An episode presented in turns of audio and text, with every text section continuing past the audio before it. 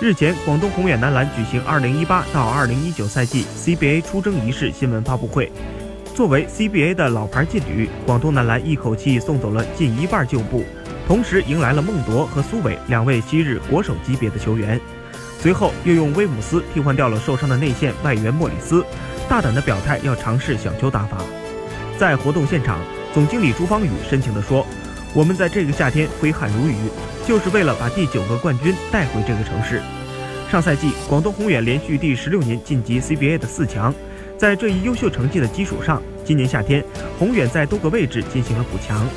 从去年开始执教中国男篮蓝队的主教练杜锋也正式回归。大家的目标自然都是第九个总冠军。